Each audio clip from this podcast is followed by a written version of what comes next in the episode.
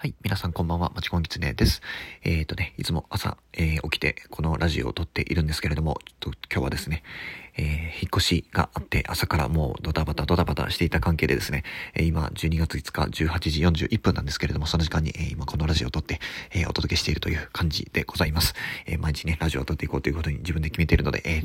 頑張ってコツコツと、えコンテンツを積み上げていきたいと思うというところで、え早速本題の方に入っていきたいと思います。今日はですね、えオンラインマチコンを成功させるために必要な3つのコツについてお話をしていこうと思います。はい。で、えっとね、オンラインマチコンなんですけど、2019年の12月から、え、コロナがですね、コロナウイルスが、えー、まあ、猛威を振るっているっていうところで、あのね、いろんな居酒屋さん、まあ、お店ですね。で、たくさんの人が食べたりとか飲んだりとかね、そういう出会いの場、出会いの場として、えっ、ー、と、求められる。うん。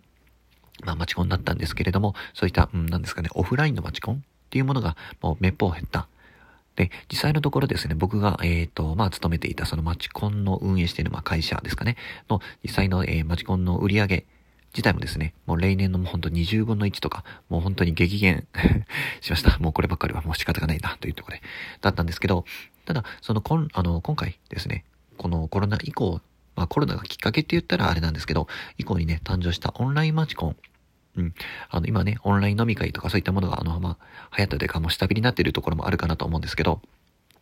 そういったね、オンラインマチコンが生まれた。で、それを成功させ、成功させるために必要な3つのコツっていうのをね、お話ししていきたいと思います。はい、えー、最後まで聞いていただけたらと思います。はい、えー、では簡単な自己紹介していきます。で、僕のですね、このマチコンラジオではですね、マチコン初心者さんや、あとね、これからどうすればうまくいくのかといった、えー、そういった方に向けてヒントやティップスをお届けしています。で、実際ですね、僕自身2年6ヶ月ほど、えー、マチコンサイトの運営を経験していた、えー、携わっていたので、お客さんとですね、あとマチコン運営者さん、もう両方の視点をですね、うん、まあ見ていたわけなんですけれども、まあそういったところからね、得られた知識とかね、あの、まあ感じたこととかを、うん、皆さんに何か情報としてお届けできるできればなと思って始めたラジオですので、えー、最後まで聞いてくれると嬉しいです。はい、えー、というわけで本題の方に早速入っていきたいと思います。えー、オンラインマチコンを成功させるために必要な3つのコツ。えー、まずね、3つのコツ、えー、お話ししつつ、えトピックを上げていきます。まず1つ目が印象よく見える工夫をする。2つ目が周囲に気を使う。3つ目がカメラと照明にも注目する。はい、えこの3つでお話をしていきたいと思います。はい、ではまず1つ目ですね。印象よく見える工夫をする。ですね。はい。えっと、これはね、まあ、実際に参加される参加者さん自身の、まあ、服装であったりとか、まあ、見た目っていうところですよね。うん。で、あの、基本的には、あの、服装はもうカジュアルでも OK です。カジュアルでも OK です。まあ本当、極論ね、あの、皆さんも、あの、ズームでの、まあ会議とかね、まあ飲み会とかいろいろあると思うんですけど、したことあるかなと思うんですけど、極論あれってあの、まあ、下半身はパジャマとかでも OK ですよね。あの、基本的に見られるところは上半身だけなので、うん。なんで、上半身だけでも、まあまあ、極論ね、あの、カジュアルでも OK なんですけれども、うん。あと、あとはね、あの、正反対ということで、あの、ドレスコードとかはね、あるかなと思うんですけれども、まあそこまでする必要もないですかね。うん。で、あの、まあ、イメージとしてはね、あの、初めての、うん、お相手とデートに行く時の格好をすれば OK。です。初めてまあ彼氏とか彼女になるかもしれない人とお出かけするときにまあどういった服を着ていくか、まあね、あの、変に見られたくないなっていうのが、あの、誰も思うことではあると思うんですけど、そういった時に着ていく服装を選べば OK というところです。でね、あの、ここで、あの、ちょっとまあ、受けを狙ってんじゃないですけど、まあ、仕事着であったりとか、あの、まあ、作業着ですよね。で、あの、印象を残したいとかね。まあ、それの、それもね、一つのまあまあ、方法というか、うん、まあ、効果もあるかなとは思うんですけれども、それをやっちゃうとですね、ちょっとキャラクター扱いされる、うん、あの、マスコットキャラクターじゃないですけれども、うん、ちょっとね、そういった扱いになっちゃうかもしれないので、まあ、好きとかね、うん、そういった目で見られることは、うん、なくはないけど、うん、あまりおすすめはうんしないかなっていう 感じですかね。はい。で、えっ、とね、あとは男性であれば、まあ、ボサボサの髪とか、あとは何も手入れがされてない髭、もうただただの伸びきっている。うん。やっぱりある程度の清潔感っていうところが大事なので、うん。まあそういったところを気をつけましょうと。で、女性の場合はね、あの、ちょっと、うん、僕は男性なので、あの、女性のことをあまり細かく、うん、言えない立場ではあるんですけれども、まあ女性の場合はもう本当にナチュラルメイクで OK です。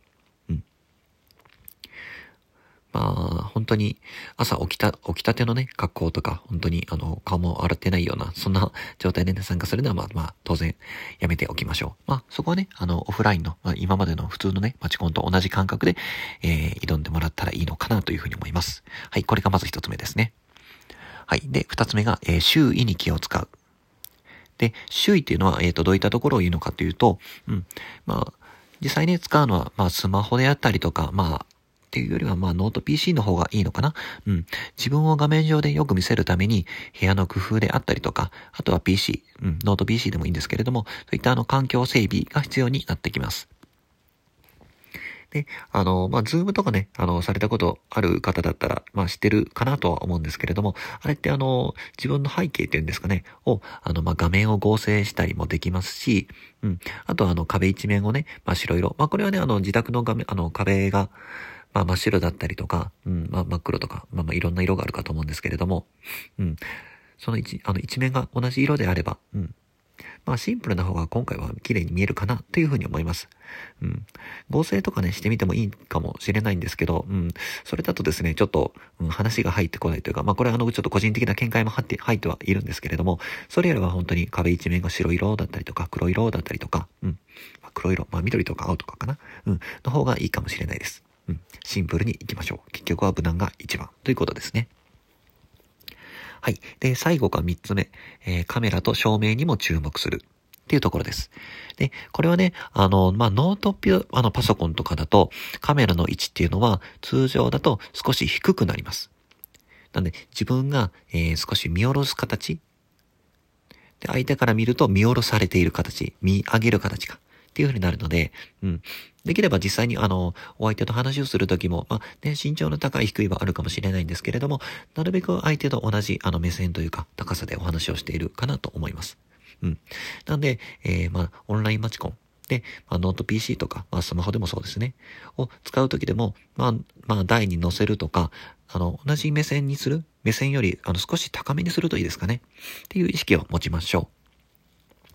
で、これはね、なかなか自分では気づきにくいことではあるんですけど、あの、画質にも気をつけてください。っていうのもですね、あの、まあ、ノート PC とか、あの、まあ、PC とかね、まあ、スマホもそのスペックによるんですけど、やっぱりあの、低画質のものもあります。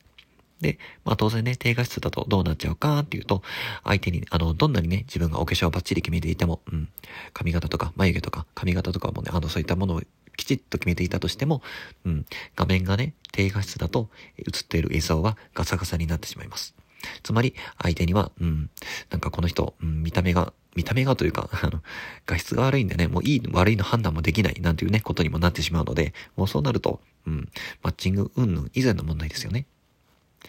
なんで、あの、場合によっては、あの、外付けのカメラ、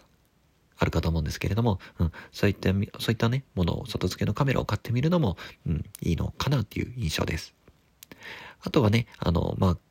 照明ですね。あの、自分が暗い。あの、家の、部屋の電気をね、ライトをつけても暗いっていう時は、うん、まあ今だとね、まあ2000円とかそれぐらいで、ね、アマゾンとかにも売っているので、うん、まあこれも外付けのカメラっていうんですかね。そういったものを当てながら、うん、自分のまあ、自分に光を当てることで自分の顔も綺麗に見えるので、うん、そういったところで相手にいい印象を持ってもらうっていうのはとても大切なことなので、えー、ぜひぜひ試してみてください。はい、えー、というわけで、えー、っとね、いつもより遅い時間の配信になって、なっちゃったんですけれども、うん。まあ、こんな感じでですね、マチコンラジオでは、えー、まあ、こういったマチコン初心者さんやどうすればうまくいくのかっていう人に向けて、こういった、え、ヒントや tips をお届けしています。でね、えっ、ー、と、このラジオを聞いて、まあ、いいねとか、ちょっとコメントしてみたいなっていう人がいればですね、ぜひぜひ、あの、ハートマーク、いいねボタンを押してくださっても結構ですし、あの、コメントをぜひください。